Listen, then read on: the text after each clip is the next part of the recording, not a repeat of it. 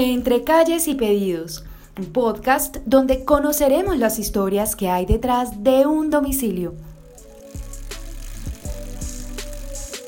Hola, bienvenidos al segundo capítulo Entre calles y pedidos. Les habla Neida Mendoza. Hoy vivimos en un país donde muchos ciudadanos se han visto golpeados por el tema de la pandemia. Entre ellos, obviamente, me incluyo yo y ahora a nuestro amigo Mauricio, eh, que como muchos tuvimos la opción de buscar otro tipo de empleo, como ejemplo las apps. En mi caso yo trabajé con la app de Rappi en bicicleta. Hoy le presentamos a Mauricio. Cuénteme. Buenas tardes. Buenas tardes. Yo comencé a trabajar eh, con la aplicación de Rappi hace más o menos tres años larguito y pues desde ahí a la fecha y más que todo pues por la pandemia es lo que digamos me ha sustentado hoy en día. Excelente. Cuéntenos un poco más sobre su vida, sus pasiones, lo que le gusta, de dónde viene. Bueno, yo soy de acá de Bogotá y que me apasiona la música, más que todo. Excelente. Me el rock, pero, pero más que todo la música, la cocina también, me gusta cocinar. Genial. Debe tener un muy buen sazón. Bueno, pues hasta el momento no he tenido que llevar nadie a urgencias por intoxicación. ¡Ay, Dios! Ay, qué bueno. Bueno, a un día de eso eh, tenemos que invitarlos a que nos prepare un plato de comida para dar el visto bueno. bueno, Mauricio, continuamos.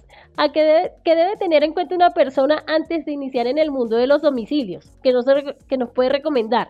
Bueno, ya para una persona que va a iniciar en este mundo, el consejo que yo le daría es que es de mucha paciencia, porque comenzar no es fácil en todo trabajo, pero en la cuestión de domicilios es más de paciencia porque tú estás prestando, le brindas un servicio a, un tercera, a una tercera persona que no conoces, que no distingues y que obviamente no sabes tampoco el humor de quien está en el momento.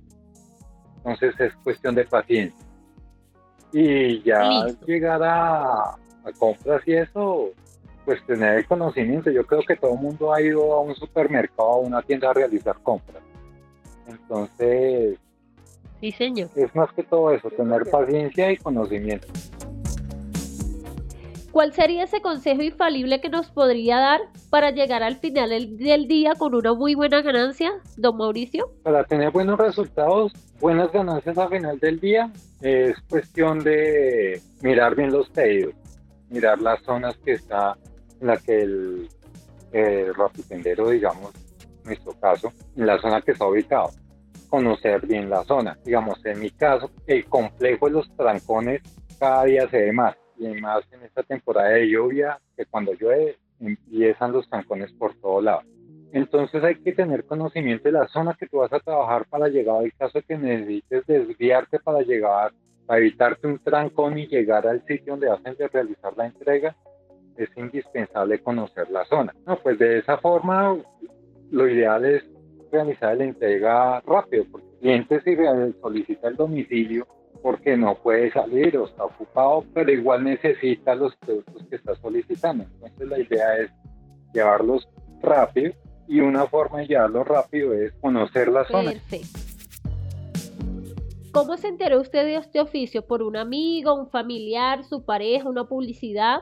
Yo lo contacté por medio de una publicación en Facebook, con una solicitud donde decía que si tenías carro y podías ganar dinero extra trabajando en tu carro con Rappi, entregando domicilios y por ese medio fue que me contacté con esta aplicación. Excelente. Supongo que usted ha usado el botón de autoaceptar y que conoce qué es estar enrachado. Sí, eh, lo he utilizado y sí he estado en racha cuando la utilicé.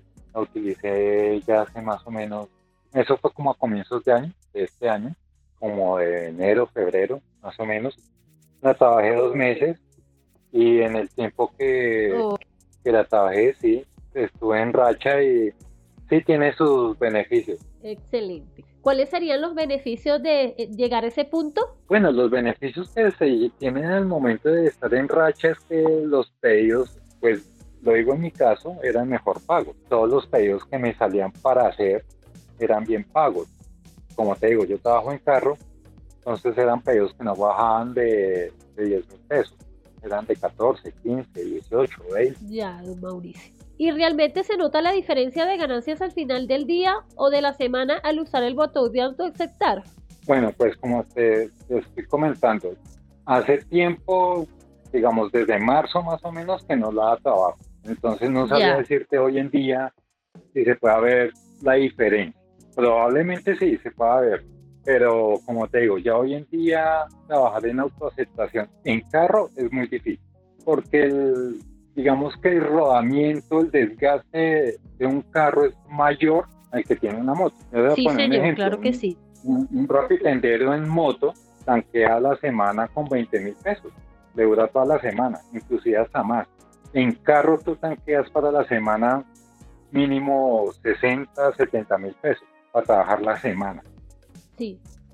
Entonces, obviamente que las diferencias nada más en el combustible es casi de 50 mil, 40 mil pesos. Entonces, probablemente para Sí. un rapitendero en moto sea rentable. En carro no tanto. ¿Qué consejo le daría usted a los repartidores que utilizan este sistema por primera vez? ¿Qué consejo les daría? Sí, señor. Pues como te decía al comienzo, tener paciencia, dedicarle tiempo. Obviamente que lo digo en mi caso, ¿no? En carro tú tienes que tomar o aceptar pedidos para realizar o para llevar que no bajen de 10 mil pesos. ¿Cuáles serían las ventajas de ser domiciliario en Rap? Bueno, ahorita digamos que las ventajas de trabajar con cualquier tipo de plataforma, de estilo rap o, o las plataformas que hay en eh, transporte de pasajeros, la ventaja que se tiene en todo ese tipo de plataformas es que usted maneja su tiempo. Usted sabe si se conecta temprano o no se conecta tan temprano. Hay gente que en aplicaciones de plataformas se conectan desde las 4 o 5 de la mañana y ya empiezan a trabajar y a las 12 del día ya tienen 150, 200 mil pesos ya hechos. En aplicaciones de domicilios hay gente que se conecta a 7, 8, 9 de la mañana. Entonces, las ventajas que se tiene es que uno maneja su tiempo. Uno sabe que si necesita realizar más ingresos, pues tiene que trabajar más tiempo. Claro. ¿Y tiene algo que agradecer a las apps de domicilios como Rappi? Bueno, yo le diría a Rappi que, pues, gracias por la oportunidad. Eh, o sea, hay mucha gente que hoy en día necesita un ingreso y Rappi les ha brindado esa oportunidad de tener ese ingreso. Gracias por su tiempo, don Mauricio, y a todos nuestros escuchas y seguidores desde cualquier parte del país. Muchísimas gracias por la invitación, Eneida. Gracias a usted, don Mauricio. Esperemos seguir siendo ese espacio que le da la voz de la experiencia e historias reales que hay detrás de cada domiciliario. Estén atentos a nuestro tercer capítulo entre calles y pedidos y recuerden seguir nuestro podcast para que se mantengan actualizados con cada una de nuestras historias. Hasta luego.